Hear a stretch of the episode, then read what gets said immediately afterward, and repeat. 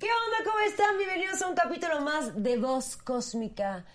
Y hoy hablaremos de un tema que me parece muy importante porque existen situaciones que nos hacen llegar al límite, donde realmente nos cuestionamos las dos opciones que tenemos, como seguir adelante y utilizar toda nuestra fuerza y nuestra voluntad por sobrepasar alguna situación que nos está causando mucha tristeza, mucho dolor, mucho enojo, eh, todas nuestras emociones, ¿no? Y, es pues dejar que nos venza eso, irnos al hoyo o realmente encontrar esa resiliencia, esa fuerza y seguir adelante con la situación y realmente aprender de eso, ¿no? Porque hay situaciones que te pone la vida para que puedas tú hacerte más fuerte y seguir adelante. Es algo que escuchamos mucho, ¿no? Siento que la palabra resiliencia es algo que, que escuchamos mucho, pero vale la pena realmente analizar y platicar con gente que nos pueda contar que realmente haya utilizado esto en su vida y que haya salido adelante. Así que por eso hoy es un capítulo muy bonito. Va a ser una plática, platicadita entre amigas. Realmente nosotras somos como mejores amigas desde hace un rato y por eso queremos, pues sabemos que ellas son mujeres que admiramos mucho, Ken y yo. Y sabemos que vamos a poder platicar muy padre acerca de esto, dependiendo de las situaciones que ellas han vivido. Ya, para no hacerles el cuento largo, se les voy a presentar. Las van a amar. Sasha y Valentina, bienvenidas a Voz Cósmica. ¿Cómo están? Muy bien, gracias chicas por la invitación, muy feliz de estar aquí. Sí, Sueño realizado, ¿eh? Sí, Ay, Fer, que sí, me acuerdo que nos decían que escuchaban cuando éramos voz feroz, nos escuchaban y ya por fin eh, eh, están acá, porque ustedes tienen una voz, una voz cósmica que, que Ah, estoy, ¿sí? tienen una historia que contar. Yo quiero que, que cuenten hoy una historia, va a ser una plática que va a ser muy real, ¿no? Que ni una plática que realmente vamos a abrir nuestros corazones para que ustedes que lo están escuchando puedan aprender de esto y, y, y, y, pues seguir adelante, ¿no? Es que saben que siento que es lo padre, que cuando tienes una plática entre amigas siempre es muy, muy diferente, como tener invitados que obviamente son, este, pues no, invitados más lejanos a ti, pero cuando es una amiga con la cual has pasado etapas, circunstancias, que sabe su vida, la plática se vuelve más sincera y siento que eso le aporta muchísimo y este programa va a estar diferente pero muy cool. Me, a mí me gustaría como que iniciaran presentándose así, qué hacen de su vida. Neta son personas súper, súper interesantes, son unas chingonas, así mujeres empoderadas. Cuéntales, cuéntales. Bueno, a ver, voy a empezar yo. Pues mira, no voy a Este, neta. yo me llamo Valentina García, mejor conocida como Valvela. Eh, soy un personaje público de la Ciudad de México porque llevo ya casi dos años modelando acá. Eh, ahora vivo en París y sí, soy modelo y ahora hago podcast de vez en cuando. Ay, a ver, pero Valentina está en una de las agencias de modelos más importantes de todo el mundo. Es por eso que se la llevaban a París a modelar. Está en una agencia que se llama Next y la otra me decía así súper casual de, estaba yo en la oficina, de repente estaba Billie Eilish ahí. Y pues yo no la podía fanear porque estábamos en la misma oficina. Sí, y yo estaba como en traje de baño súper desnuda y ella ahí con mi agente platicando y yo como, ¿qué hago? Lloro, me río, me presento, me voy. ¿Tienes cuántos años tienes? visto. Yo tengo 19. Súper chiquita, talentosa y ya Sí. firmada por una de las agencias más importantes de modelaje en todo el mundo. hace que la más, ¿no? Uh, yo creo que sí la más. ¡Ay! ay, Lo tenía Le que hecho decir. a mi amiga. No, no, no, no, le echo por porque es muy humilde, Val. Y luego ya, ¿cómo te tenemos que decirles a tus amigas de cada No. Ah, No eres cualquier modelo. Una de me- modelos más importantes, yo podría decir, de todo México. Que lo representa de verdad a nivel mundial. Aparte, una belleza que realmente es como nosotros. Siento que luego hay unos modelos internacionales que no se ven nada mexicanas. Sí, sí, sí. Yo, ta- yo también creo, y aparte, lo, bueno, lo que más me gusta de ser modelo y poder vivir en otro lado y representar el país es que a mí me encanta decir que soy mexicana y, y hablarle a la gente en español y, y en serio que sea como, güey, esa modelo mexicana, la de la Uniceja, la que pues, le late Frida Kahlo. y Sí, típico, típico, súper típico. Vas Y allá. pues nada, yo, Sasha Marie, este, estudiante de la NAWAC, Dirección de Empresas de Entretenimiento. Uh, Anáhuac. Y escritora, wannabe. No, no, Entonces- Ay, no, Sasha se está presentando. No, no. Ay, no van a ella escribe poesía y van a publicar su poesía en Ok, un libro. sí. Ganó un concurso que fue de mucha gente estando tratando de Sí. tener un lugar y lo ganó. Así que a ver, no, wannabe. Que es a secreto no, hasta no, que no. se publique, pero. pero bueno, no diremos la, el libro, ya se los publicaremos después. Sí, no, aparte es Sí. una persona súper inteligente, Gracias. este, muy estudiada, sabe todo sobre el arte, tiene una sección en su Instagram muy, muy padre en el cual presenta semanalmente El Art Up. Art Up, semanalmente este, artistas de diferentes ramas, desde arquitectura, baile, este pintura. Entonces, no. Ahí está, tienes razón. Me voy a poner más bichota, Más bichota, Pero a ver, yo quiero comenzar esta plática acerca de la resiliencia diciendo qué es la resiliencia.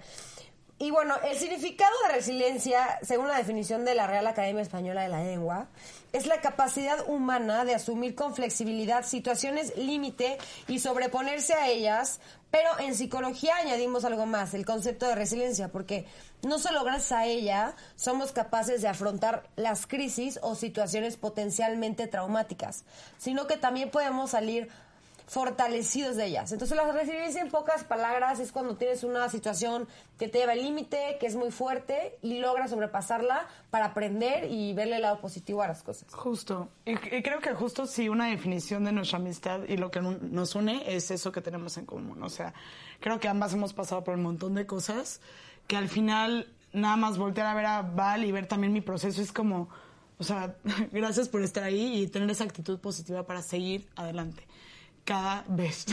y está padre, está padre. Entonces, pues sí, esa es la definición. Sí, siento que es, es una palabra que la verdad nos define muchísimo a las dos y un término por el que vivimos, no solo como amigas, pero como seres humanos. ah, y que nos ha enseñado a valorar como las cosas pequeñas, como estar aquí hoy y verte, güey, o ver a Kenny feliz, o ver tus fotos, o, o cuenten, que Sasha me sí. cuente, o la las cosas que pasan en, en el día a día, como aprender neta a valorar como lo que tienes y como cada pendejadita que te hace feliz, neta aprender que, güey, de eso se trata la vida, no de las, no de las cosas gigantes que te hacen sentir súper feliz porque me gané no sé qué o porque me compré no sé qué, pero las pendejadas que te pasan todos los días, como que juntas nos, Claro. hemos, nos hemos enseñado la una a la otra que de eso se trata la vida. Y está, además está padre porque justo yo tuve una terapia que era logoterapia. Me Y, encanta, de ubica la logoterapia. Sí. Para la gente que no lo sabe, es un concepto creado por Víctor Frankl en su libro de El hombre en busca del sentido. del sentido. Y habla de buscar el sentido de vida a Cuando través de todos los traumas. Y como cuando incluso, o sea, ese eh, Víctor Franco escribió ese libro estando en los campos de concentración de la Segunda Guerra Mundial y te dice en el libro justo cómo encontrar el sentido de la vida cuando no lo hay, o sea, qué situación peor puedes pensar, o sea, exacto. estar en el campo de concentración y ese güey realmente tranquilo y en paz y él por eso inventó la logoterapia. Y me encanta el ejemplo de él porque luego también sucede que, o sea, te pueden ver como una persona privilegiada, que lo somos, definitivamente, o te ponen como excusas para estar bien, ¿no? Que, no, es que tú, porque, pues, o güerita, o porque no te qué, o no sé qué. es. Entonces, no, por eso eres feliz. O un como- positivismo tóxico, ¿no? De solo sé feliz porque Ajá. Es como, bueno, no, sé necesidad feliz, ya, cállate. Exacto, el hiperpositivismo que está un montón en nuestra generación de la Sí, ligereza que hablábamos. Entonces, al final es como to- toda esta onda de que, no, la neta, güey, sí le he chingado para estar feliz, sea, Y no feliz. Quiero que, o sea, no quiero decir feliz porque siento que es como, es una emoción, no es un estilo de Un vida. instante. Pero Ajá.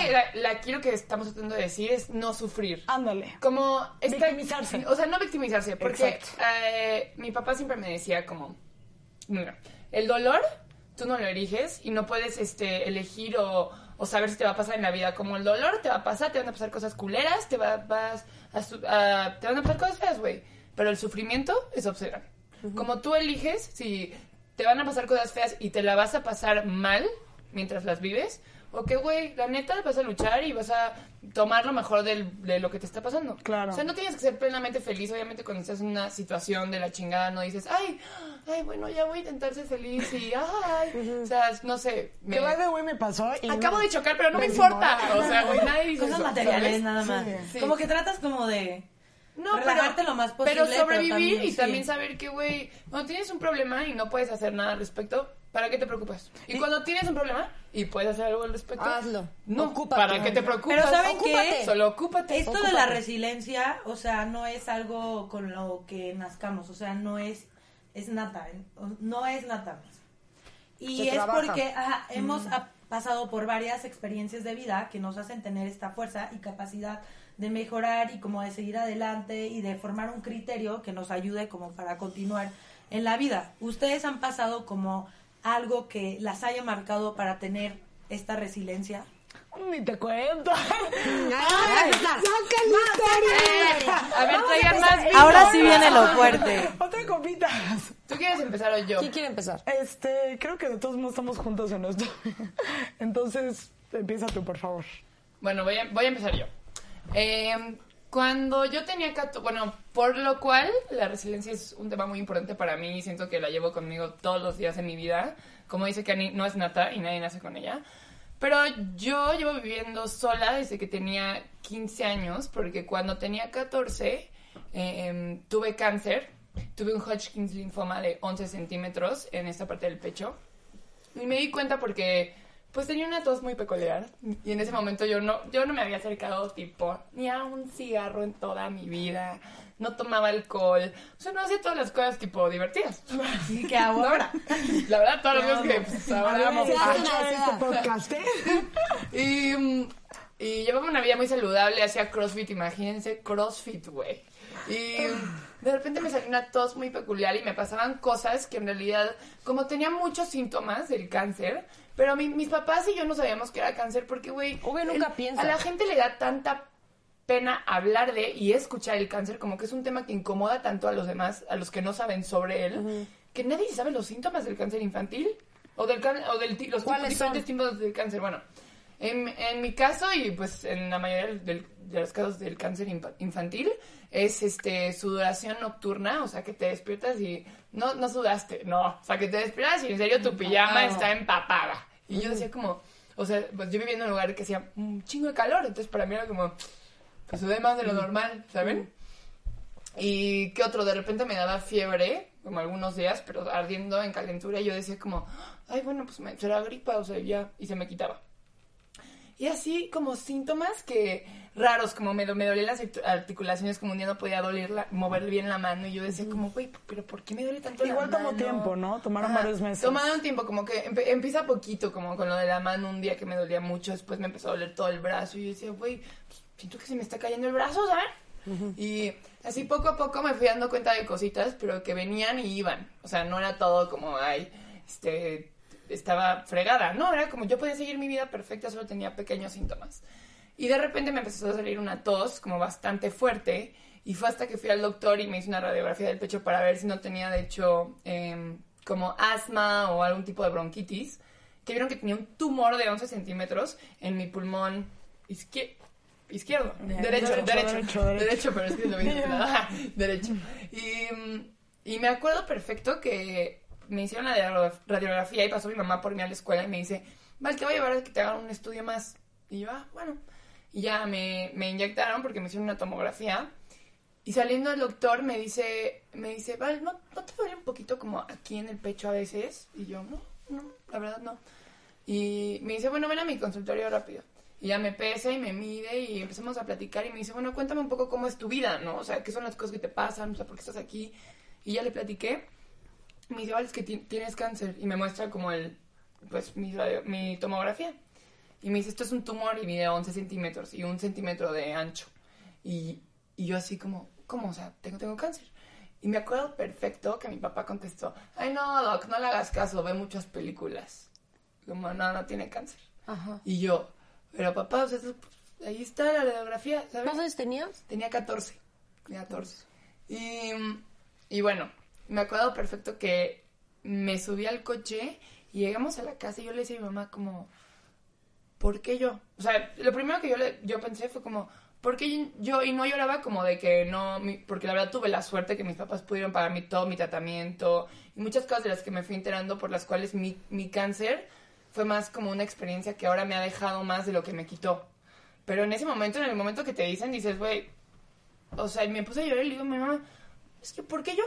O sea, ¿por, ¿por qué yo y por qué no alguien que, que roba o alguien que miente? O sea, yo no, que no me he robado ni un agua del supermercado, o sea, ¿por qué yo? ¿Saben? Y, y me tomó tiempo entender el por qué yo, pero ahora obviamente lo sé. Por ejemplo, de toda mi familia, yo era la más saludable, la más chava, pero también era la que, güey, me, me dieron seis meses de quimioterapia y normalmente con mi tipo de cáncer son seis meses de quimioterapia y seis meses de radioterapia, donde el punto justo donde estaba el tumor, porque mi cáncer no es un cáncer que te pueden operar y se te quita. O sea, tiene que haber quimioterapia porque está en tu sangre. Pero normalmente después tratan el tumor directamente con radioterapia. Pero mi cuerpo había aceptado tan bien la quimioterapia que a los seis meses a mí me dieron de alta y nunca me volvió a dar nada. Y este febrero cumplí cinco años limpia.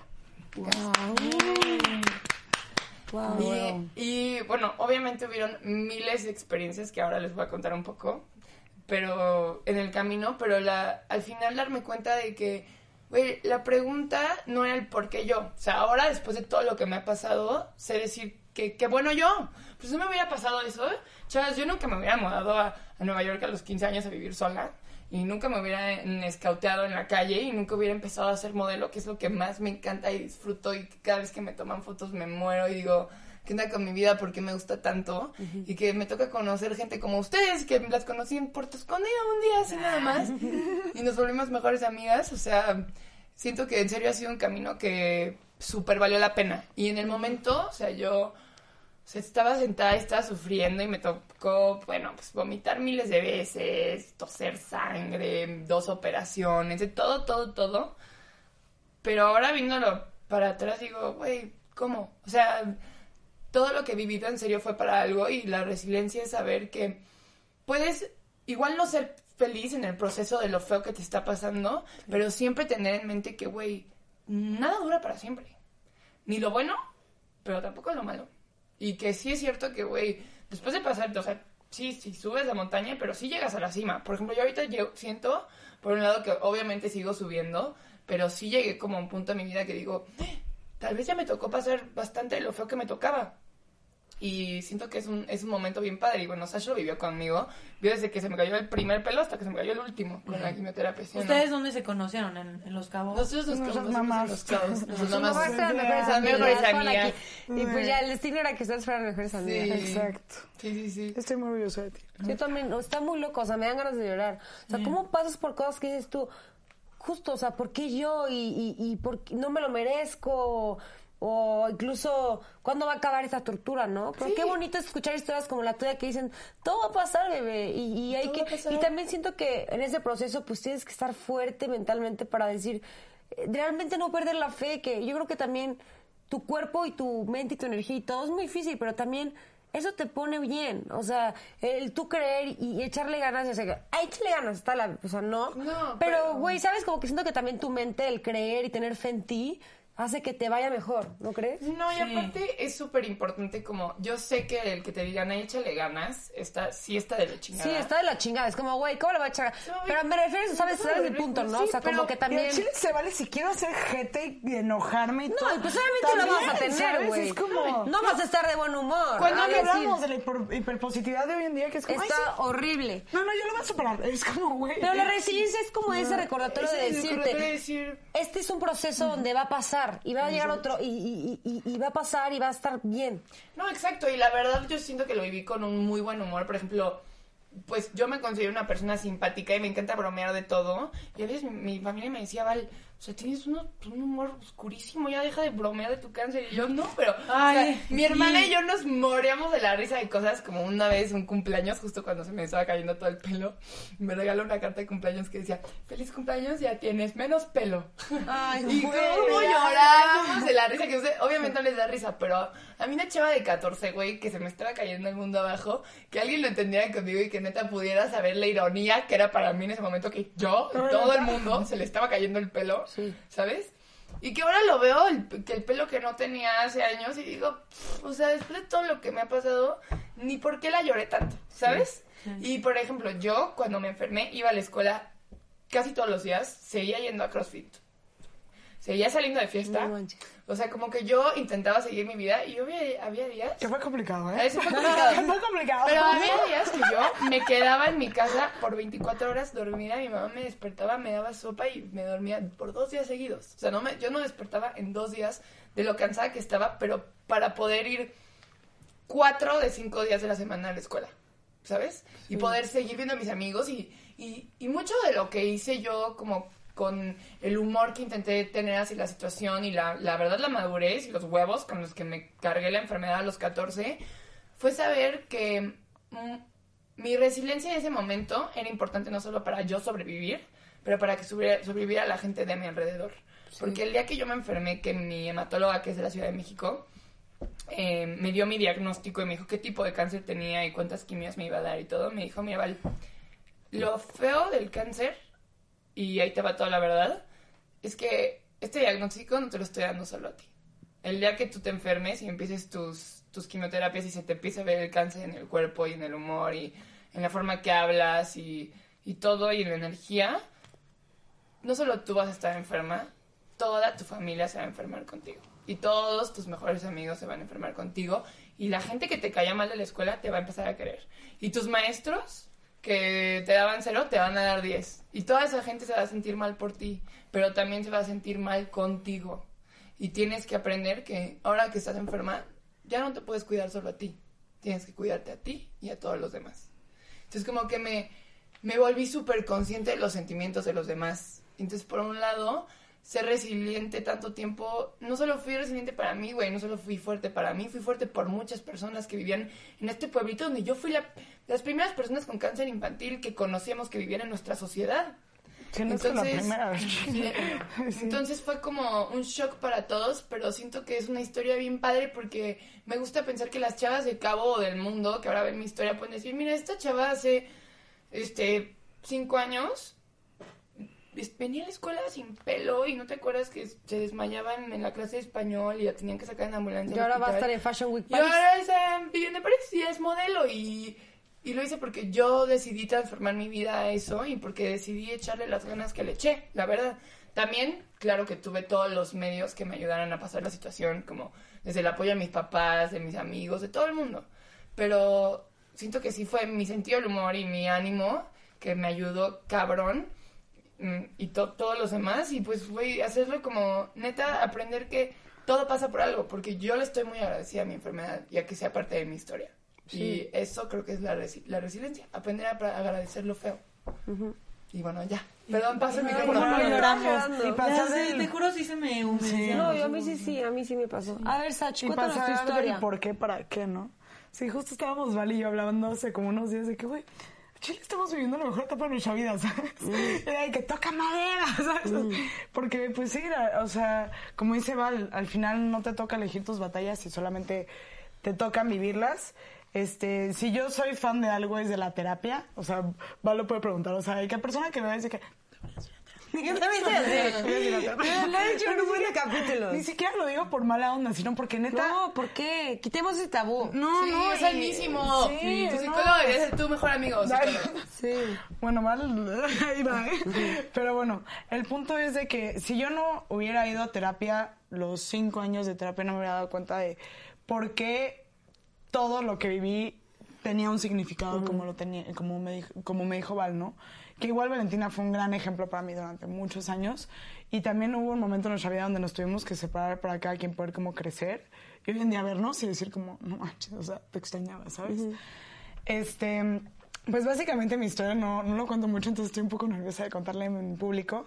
Pero pues yo cuando tenía 14 años empecé con trastornos alimenticios, como, no quiero decir como cualquier chavita normal, porque no debería ser algo normalizado, pero es muy común que a los 14, cuando te empiezan a crecer varias partes del cuerpo, empiezas a tener incomodidades, te sales de gimnasia porque se te sale una chichi, que no sé qué, ya sabes.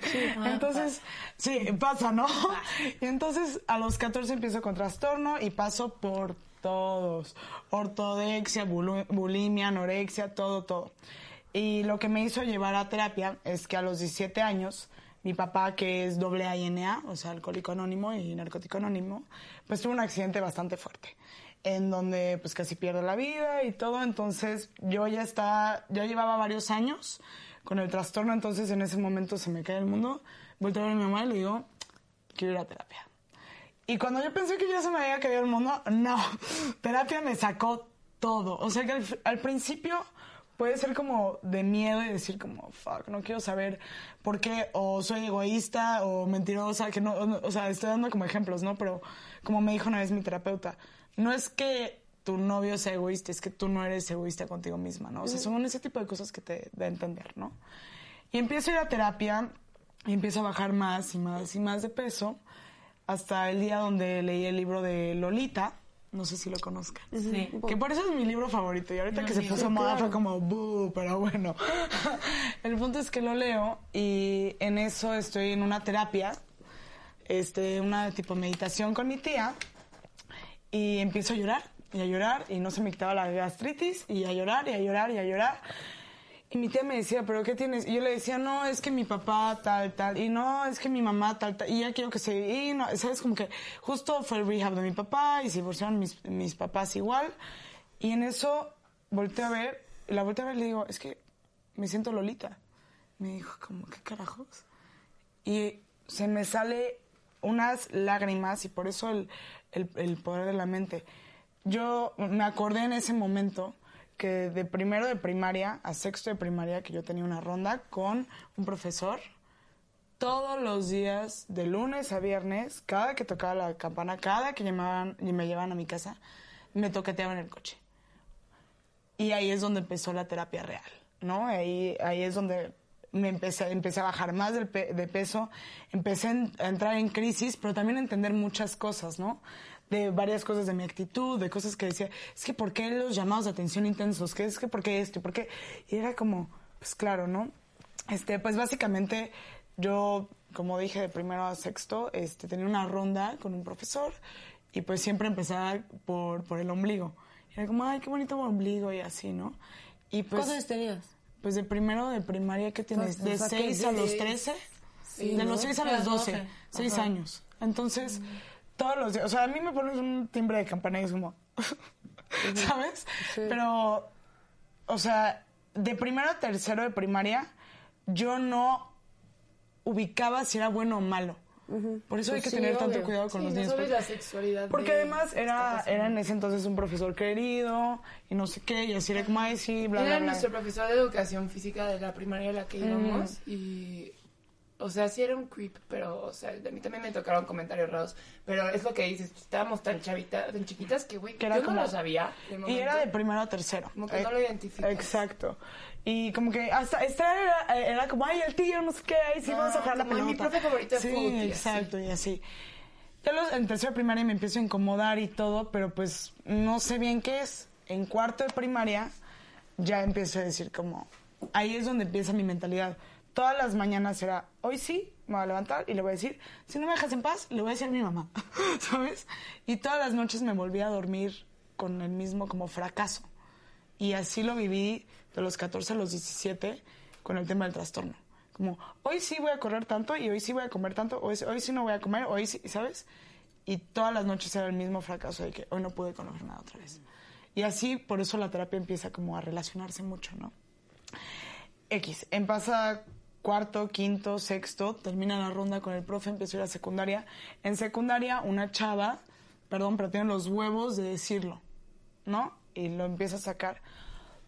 Toda la escuela se puso en contra, ¿no? Y entonces, pues yo obviamente no quería ser otra vez parte de, no quería, ¿sabes? Como que no quería ser yo esta niña que imperfecto, que llamara la atención o no sé qué, o bla, bla. Y me lo guardé y hasta apoyé en las firmas de que no lo despidieran. Imagínense. Yo para eso yo ya había bloqueado todo. Pero, o sea, pausa aquí. Tenemos que entender que son otros tiempos, o sea, que estamos hablando Claro, de hace es años. 2006 Movimiento a 12. feminista No no, había, estaba como ahorita. no había. No. Eran niñas menores No de edad, o redes sea, sociales. niñas. Este, Con es- miedo. Todo, ajá, todo el sistema miedo, claro. literalmente se le iba a los hombres. O sea, Sí. como una niña iba a acusar como, la niña no tiene poder de conciencia. Y totalmente entiendo que lo hayas hecho porque a veces como este mismo sistema escolar oprime tanto desde la opinión Sí, de claro. un niño hasta el decir, oye, me está haciendo sentir incómoda o oye, me está tocando, porque un niño no entiende. ¿Y qué pasa con una niña? Pues lo mismo, y lo Claro que Entonces, entienden. no te puedes, o sea, no te puedes, o sea, obviamente te sientes mal, pero también debemos de ser conscientes y perdonarnos y entender Claro. que todo era muy diferente en Sí, ese sí. entonces y que afortunadamente hoy los niños tienen un acceso más grande a que qué partes del cuerpo no te pueden tocar, cómo no te pueden Exacto, hablar. mucha más educación, Sí, güey. y, que- claro. y, y como por testimonios como los tuyos, creo que es muy valiente que lo estés hablando aquí, porque mucha gente se puede sentir relacionada, empatizada. O que le esté pasando. Y, o mamás que escuchen esto, ser más conscientes de que Sí. no, no todas las personas son buenas, no todos por ser maestros, directivos y así. Y que no está bien, güey, y que se vale y que no se vale. O sea, yo me acuerdo de la misma persona que un día me dijo, Eval, siéntate en mis piernas. Como, eh, y había como un, un asiento junto a él y me dice, Si a ti te "¿No te incomoda, sientes junto no a mí? está Siéntate en bien". mis piernas. Y No. le digo, no, profe, no, no quiero. Abuso de dice, autoridad. "P- pero ándale, ¿por, por qué no quieres? Y yo, por- porque no quiero. Y me acuerdo que pues, me levanté y, y me fui, pero estamos hablando de una escuela en un pueblo donde no es la Ciudad de México y es San José del Cabo, Baja California Sur.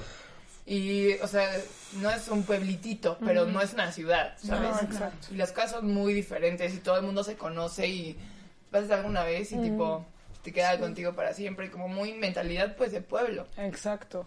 Y justo, bueno, a- o sea, terminando con esto, pasa los 12 años, o sea, 2012, aclarando, ¿no? A los 12 años empieza toda la manifestación de que no hay que, no se puede despedir. Obviamente lo despidieron porque de todos modos de reputación escolar, bla, bla, bla, no sé qué. Y ya mi vida siguió, pero de los 12 a los 13 como que empecé a tener estos ataques, como de... Ay, me da hasta vergüenza decirlo, pero igual como llamados de atención muy pendejos, como le decía a mi mamá, no, es que tengo bulimia. ¿Sabes? Como de, obviamente no tenía en ese momento, pero era como de, y como deseos de, de querer llamar la atención, pero de que necesito que alguien me escuche, pero no sabía ni cómo dialogarlo. Y les juro, mi mente lo bloqueó. Yo de mis 12 a mis 17 años ni me pasaba por la cabeza, o sea, nunca, ¿sabes? Solamente no entraba, no sé por qué entraba en crisis con los movimientos feministas, porque no sabía cómo, era como, me entraba en, en shock, pero no sabía por qué era. Y ya a los 14 fue cuando se empezó a detonar la bulimia y todo el tema. Y, y por eso recomiendo que todo el mundo vaya a terapia. O sea, porque neta, aunque creas que no tengas un problema. Yo estoy de acuerdo con eso. O sea, Sí, aunque, no, todo. Fer, ¿tú estarás de acuerdo? O sea, aunque creas que estás perfectamente bien, No. hay de dos. O no lo estás, o puedes estar mejor, ¿sabes? O sea, Sí, o sea, siempre, güey. O sea, sí, sales ganando sí o sí. Y al somos principio. muy complejos, nos traumamos de todo. O sea, Exacto. tenemos que ir a terapia. ¿Y, y cómo Entonces- fue tu desenlace en terapia? O sea, ya que empezaste a ir en terapia... Híjole, ya, ya había ido antes a terapia por el tema del trastorno. Pero ahí es donde empezaron todas las cosas de por qué la bulimia, por qué la anorexia, por qué la ta, ta, ta, ta, ta, ta, ta. Y empecé a ir encuadrando cosas que, no- o sea, no te puedo explicar. O sea, un ejemplo que le contaba a Val porque estaba escribiendo una crónica de mi libro y que de repente le digo, quiero hablar sobre como una frase fuerte, luego quiero explicarla como el contexto tipo novela y luego que entre como el terapeuta a conectarlo con atrás. Y por ejemplo, este empieza diciendo de que nada más mientras me meto el dedo me acuerdo de cuando mi mamá me daba pecho. Y cuento como cuando mi mamá me daba pecho, historia verídica, yo escuchaba, eh, eh, olía su perfume y me vomitaba porque sabía que era que se iba a ir a trabajar y era el estrés familiar porque mi papá la traía así. Y yo vomitaba y vomitaba y vomitaba para llamar la atención de que no te vayas. Sí. Y luego, era el- el- y luego entra el terapeuta y dice, ¿algún otro tipo de rechazo? ¿Sabes? Como herida de abandono. Sí, sí, sí. Y, y justo creo que, sí creo que existen otro tipo de terapias. Por ejemplo, yo admiro muchísimo a mi hermano, que nunca ha ido a una terapia, pero carga con una inteligencia emocional impresionante. Y aunque yo le diga que, por favor, porque seguro de tener sus cosas, porque vivió varias cosas igual de feas que la mía por el tema de mi papá, pero él, la- él las canaliza de forma diferente y también se vale. Pero creo que lo importante es igual. es Igual. ser conscientes. es igual. ¿no? Es ser conscientes de eso, es decir, al chile, Sash, me la pela tu terapia, yo voy al gym y con eso tengo. Eh, Mi chingón. hermano- mi hermano con que seas consciente de chingo ello, y ¿sabes? Sí, sí, sí. Sí, cada, cada quien tiene su proceso diferente, pero por decir, aquí me gustaría agregar que por más normales que nos veamos o como que más tratemos de canalizar, todos tenemos nuestros traumas. Y justo el tema de la resiliencia es muy importante porque todos tenemos algún tipo de trauma, ¿no? Abandono, este, agresión, abuso, alguna enfermedad. Pero ¿qué haces tú con ello, no? O sea, lo mencionaban hace rato, ¿eres víctima o eres parte de esta resiliencia en el cual aprendes de tu proceso Responsable. y creces con ello? Porque no nos podemos estancar en el, bueno, me pasó eso y qué voy a hacer y ahora le tengo miedo a todos los maestros y todos los hombres de la vida porque ya no puedo. Porque es muy feo y creo que por decir también Fer y yo hemos pasado cosas muy muy fuertes que de seguro les hemos contado una que otra este a través de pues de estos podcasts que tenemos pero sí, o sea, prácticamente, ¿qué hacemos con ellas, no? O sea, puedo ser una mejor persona, puedo ser consciente y aceptar que es algo que me tocó pasar y que no podemos hacer nada como para retroceder el tiempo, porque hay mucha gente como que se pasa culpando al pasado, de que si yo no hubiera pasado Y eso, vives en el si pasado, y y vives en vives el pasado, entonces, no sé, mi consejo aquí sería no te, no te estanques. Yo tuve una infancia muy, muy difícil, o sea, yo creo que totalmente diferente a esto, pero sí me lo dijo mi papá, me lo dijo mi psiquiatra, porque yo sí tuve que ir de que psiquiatra, medicina, este, después... este, Otra del team. Oh, sí, no, y es que cuando, cuando menos te das cuenta, te das cuenta sí, que todos son del team. Porque te aseguro que tú que me estás viendo te estás sintiendo Todos. identificado porque de seguro te pasó algo horrible también. Entonces, al final es un proceso que cada quien lo pasa a su manera. O sea, a- algunos necesitan hasta medicamento, otros necesitan otro tipo de terapia, logoterapia, este, otros, otros les gustan cosas más espirituales, retiros de ayahuasca, y todo es válido, con tal de que siempre quieras estar en una constante mejora. O no sé, ustedes qué piensan. No, yo, yo estoy súper de acuerdo, pero se me hace súper importante recalcar que todo es válido.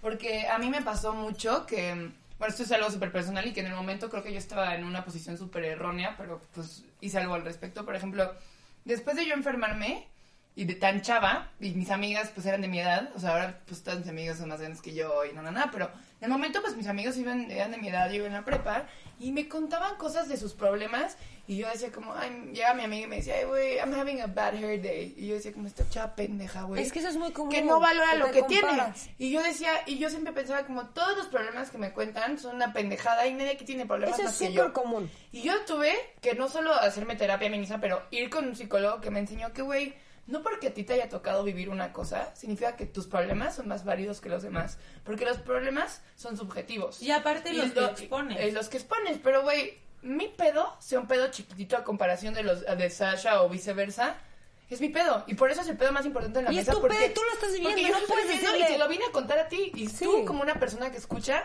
me tienes que aprender a escucharse un pedo que a ti te vale madres o que te importa o que crees que es importante o que no es un pedo, ¿sabes?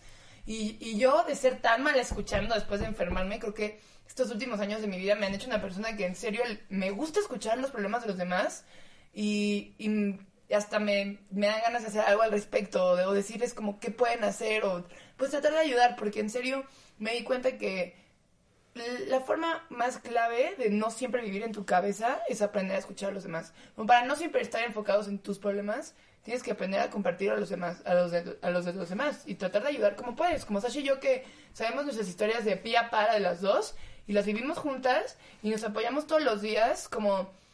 eh, ¿Todavía tenemos tiempo? ¿Sí? Ay, como, obvio. de- de- como des- obviamente después de lo que me pasó a mí, por ejemplo, yo tengo como, y, y todavía es algo con lo que vivo, como esta ansiedad, tengo mucha ansiedad, pero vivo con una ansiedad y es un miedo a volverme a enfermar. Y es un miedo real y es un miedo que la mayoría de la gente que tuvo o tiene cáncer lo va a tener que vivir con ellos el resto de sus vidas y sé que me voy a morir con él. Pero lo trato y vivo con él lo mejor que puedo. Y, y antes de ir al psicólogo no lo controlaba tanto y tenía mucha más ansiedad. Ahora soy como me siento una persona relajada, pero sí me despierto con un dolor en la uña izquierda y digo, tengo un tumor.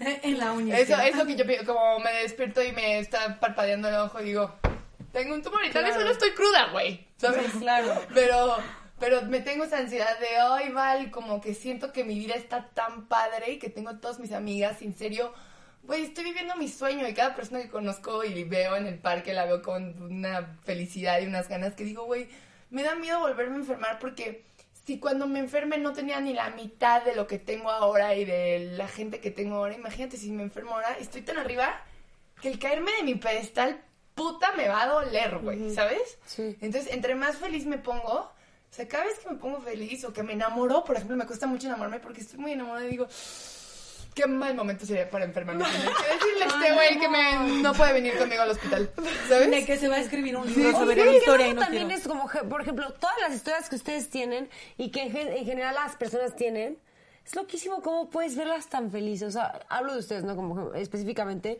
cómo las veo tan felices, sonriendo, con esa personalidad, esa energía. Y es tu puta por lo que han pasado. O sea, y- a pesar de todo eso, aquí están. O sea, con esa pinche energía de seguir queriéndose comer al mundo, de hacer, lograr sus sueños, de escribir, de ser la mejor, la modelo más cabrona, ¿no? Tú, Cani, también, ¿no? De estar acá con esa energía. Después de. Todos hemos pasado por ca- cosas cabronas. Nadie creo que es exento de tener una vida perfecta. Cada quien tiene su historia, su contexto, y lo que dices es muy importante, Val, porque no podemos juzgar a la gente por sus problemas. Tampoco podemos obligar a que esté en nuestros zapatos porque no es posible. No se puede. Por más que me cuentes tú lo que has sufrido, nunca voy a poder sentir. mi hermano también tiene un chingo de problemas de salud. Como lograr ponerme en el lugar de mi hermano. O sea, mi hermano me lo ha hecho un chingo de veces. Como mi hermano me igual me dice, es que me cuentan de que cortaron y yo me emputo porque neta se les cae el mundo. Justo, yo lo he platicado con tu hermano. Yo casi me muero y, y neta digo, como, ¿cómo se pueden quejar de eso? no Y mi hermano también va a terapia y lo trabaja, pero es como, es él que ha aprendido también no puedo obligarlos a que estén en mis zapatos porque no lo han estado, porque no lo saben y porque realmente para ellos es un sufrimiento muy cabrón. Y cada quien su proceso Cada también. Y quien. cada quien crece al tiempo que tiene que crecer y con la velocidad que tiene que crecer. Y a mí no me toca enseñarle a nadie, pero también me toca saber que, No se juzga. que no me toca juzgar a nadie más. Como no soy la maestra, pero tampoco soy juez, güey. Sí, y también entender que la realidad de cada, de cada persona es muy diferente y aunque a otra persona le pase exactamente lo mismo, su percepción de la vida va a ser completamente diferente.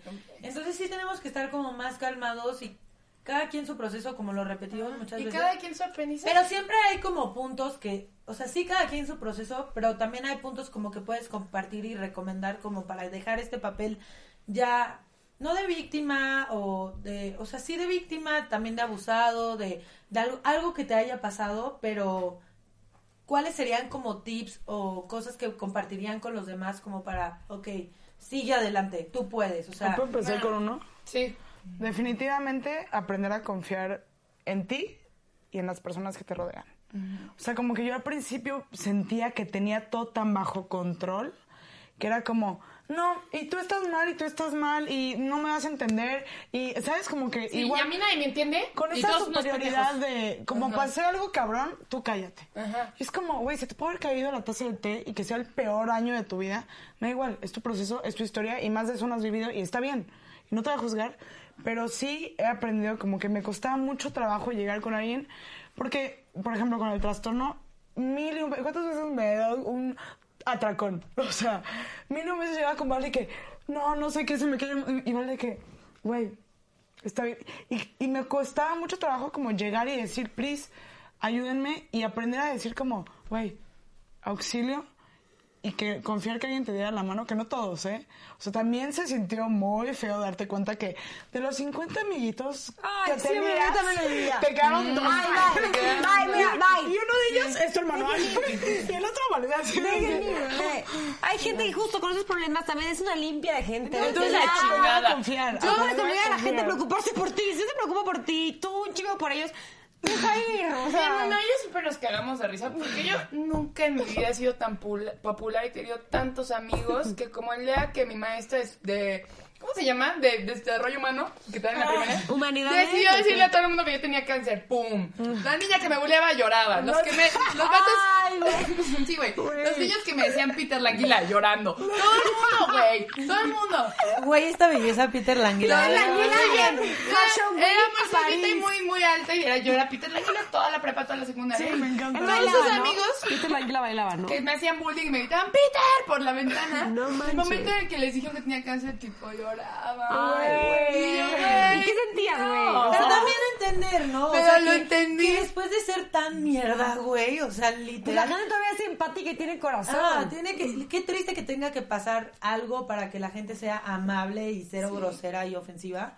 Pero yo sí lo entendería, como, güey, pues no mames, obviamente te sientes culpable de ser una mierda de persona, pero pues está bien, ¿no? O sea, ese apoyo sí es como, güey, no seas hipócrita, pero al final maybe ni siquiera fue hipócrita, No, fue que Tal vez se salió del el corazón. ajá. pero yo creo que eh, eso, por ejemplo, ha de ser una muy buena enseñanza para toda la gente que está en mi salón. Por ejemplo, a mí se me hace que ese se volvió el tercero de secundaria más empático de todos porque, güey, fueron culeros conmigo algunos, unos fueron mis amigos, y de repente me enfermé y ya todos eran lindos. ¿Y por qué no? Por ejemplo, yo ahora me tomo la tarea de despertarme y neta ser buena onda con todo el mundo. Y yo sí me ha tocado vivir cosas con gente que de repente no tuve que haber dado tanto de mi confianza, pero saben que yo al día prefiero vivir con el beneficio de la duda. O sea, cada persona que, cono- que conozco, le trato lo mejor que puedo, le ofrezco todo lo que tengo y le doy todo. Es lo que tripeaba. Y les doy el beneficio de la duda. Y soy testigo de que sí es. Que son una buena persona hasta que me demuestren lo contrario. Y ¿sabes? exacto, sí, y conocemos Hemos hablado mucha gente de veces. Hemos hablado que no te lo Porque todas, todas de aquí hemos pasado con- por rupturas de amistades, como que a veces piensas que no te van a doler tanto, pero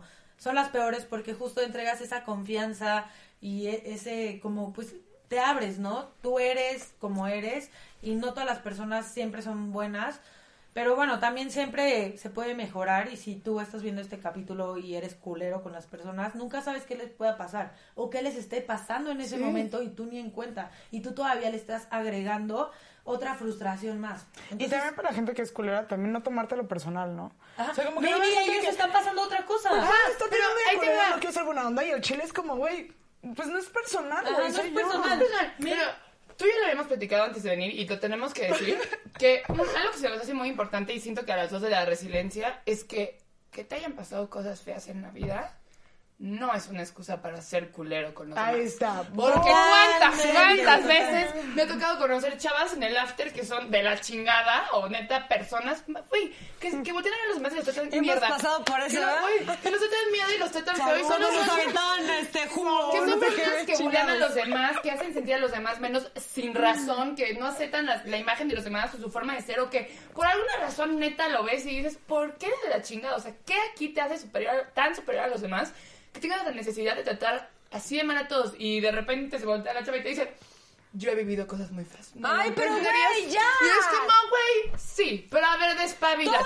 Todos o sea, todos vivimos en el mismo mundo y todos hemos vivido cosas mierdas y no es güey. excusa para tratar mal Pero a es nadie. lo mismo, es lo mismo que comentábamos a- al inicio, creo que, Totalmente. que radica en el ser víctima o ser resiliente. Y creo que ahí el ser culero es seguir a- aferrándote a ese Ah, eres Ah, minimizarte. sí, minimizarte. Sí, Igual soy la víctima y sí. porque la vida me chingo, yo me chingo a los Ajá. demás. O sea, no. Exacto, Así no funciona. totalmente. Sí. Ay, pero bueno, amigas, o sea, tengo que No, yo terminar quiero esto. Ay, no, no, no,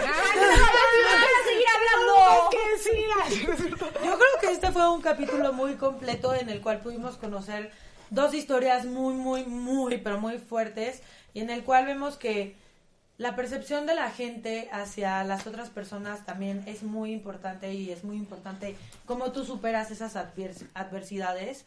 Y me da muchísimo gusto que hayan tenido la confianza de abrirse con nosotras. Sé que es más fácil porque somos amigas y justo eso lo comenté al inicio. Es más fácil como contar los traumas porque maybe, o sea, no maybe, lo contamos, o sea, esto ya lo sabíamos Fer y yo. Sí. Y está muy padre que ya hayan decidido, ok, lo voy a Abrir contar su en corazón. su podcast. Y eso me hace sentir muy feliz porque pues lo decidieron hacer aquí con nosotras y sé que maybe no fue tan fácil para ti, Sasha, o en ciertas cosas tú no las habías contado nunca. Entonces, les quiero dar las gracias de verdad inmensas porque son unas personas muy fuertes y son grandes amigas. Ay, las amamos. Ay, las serio, qué amo. chingón. Y- que también, gracias. aparte de todo lo que han vivido, puedan compartir su historia para. Literalmente lo hablaban. O sea, yo voy a abrir mi corazón y voy a hablar de algo que me cuesta trabajo y que me duele. Pero quiero ayudar a otra gente que escuche mi historia y que puedan sacarle lo mejor de lo, entre lo que cabe de eso que les está pasando hoy y, que de verdad entiendan que no están solas. O sea, todo el mundo tiene sus pedos. Y gracias por invitarnos juntas, porque Sí. siento que, bueno, una de las, si no la más impor- parte importante de mi historia es, pues como la amistad de Sash, es lo más importante de mi resiliencia. Y creo que Sí. contar nuestras historias juntas Yo es también. muy padre. Sí, la neta sí. No, y, y ya para terminar es como lo que hablábamos de que, güey, o sea, se ha vuelto como un rompecabezas y como hasta como algo divertido decir como, bueno, ya tenemos un reto, bueno, ¿cómo lo hacemos? No sé qué. O sea, como que, ¿sabes? Ya es como, güey, hay que seguir adelante, ¿no? Y vayan a terapia. Ay, muchas decir. gracias. ¿Dónde las pueden seguir en redes sociales? Digan sus cuentas. Ah, a mí me pueden encontrar en Instagram como Valvela o en la página de Next Models o New Icon Models en México como Valentina Vela. Y yo como, Sacha la muchacha. Sacha, Sacha, Sacha, la muchacha. No, sí, es Sacha. Es que ella, es- sus papás, o sea, ¿de dónde? Su Ay, familia ay, francesa. internacional, la niña. ¿eh? No, pero ahí está muy complicado. Ese te vamos a escribir, pero es S-A-C-H-A. N-N-E-M-A-R-I-E. O sea, Sasha Anne Marie. Aquí va a estar, aquí va a estar. Pero es como con doble N y CH y X y mayúscula. Ay, síganla. Aquí va a estar. Preciosa. Síganla. Hace contenido muy cabrón. contenido muy cabrón. Y va a salir el libro, entonces ¿para qué? Ahí. Y, y que si se sintieron identificados, también yo sé que si les mandan un mensaje, ellas van a contestar. Si alguien ahorita Ajá, a mí me conocen que encantaría tiene si cáncer, alguien ajá. que conozcan que tiene cáncer o que tiene una abuelita que tiene cáncer y tiene algún tipo de dudas sobre mí. Yo sé que Sash igual Sí. con algún trastorno alimenticio o abuso sexual que tengan a alguien que lo esté viviendo, como siento que sea algo que a nosotros nos gusta, Cualquier es estar ahí para los demás. Oye, Entonces, compartan este capítulo y escríbanles a ellas, escríbanos a nosotras. Aquí justo es crear una comunidad donde podamos realmente sentirnos que estamos apapachados y que no estamos solos. ¿no? Ya saben que nosotros estamos en todas las redes sociales como arroba voz cósmica. Cada capítulo nuevo son los domingos. Nos pueden ver en YouTube o pueden escucharnos en Spotify y en Apple Podcasters. Y bueno, a mí me pueden encontrar personalmente en las redes sociales como arroba Feraltuzar. Y a mí como arroba Kenny Samantha y les mando muchos besitos. ¡Uh, Sean fuertes y ¡Eh, resilientes. bonita! Bye. Voz cósmica.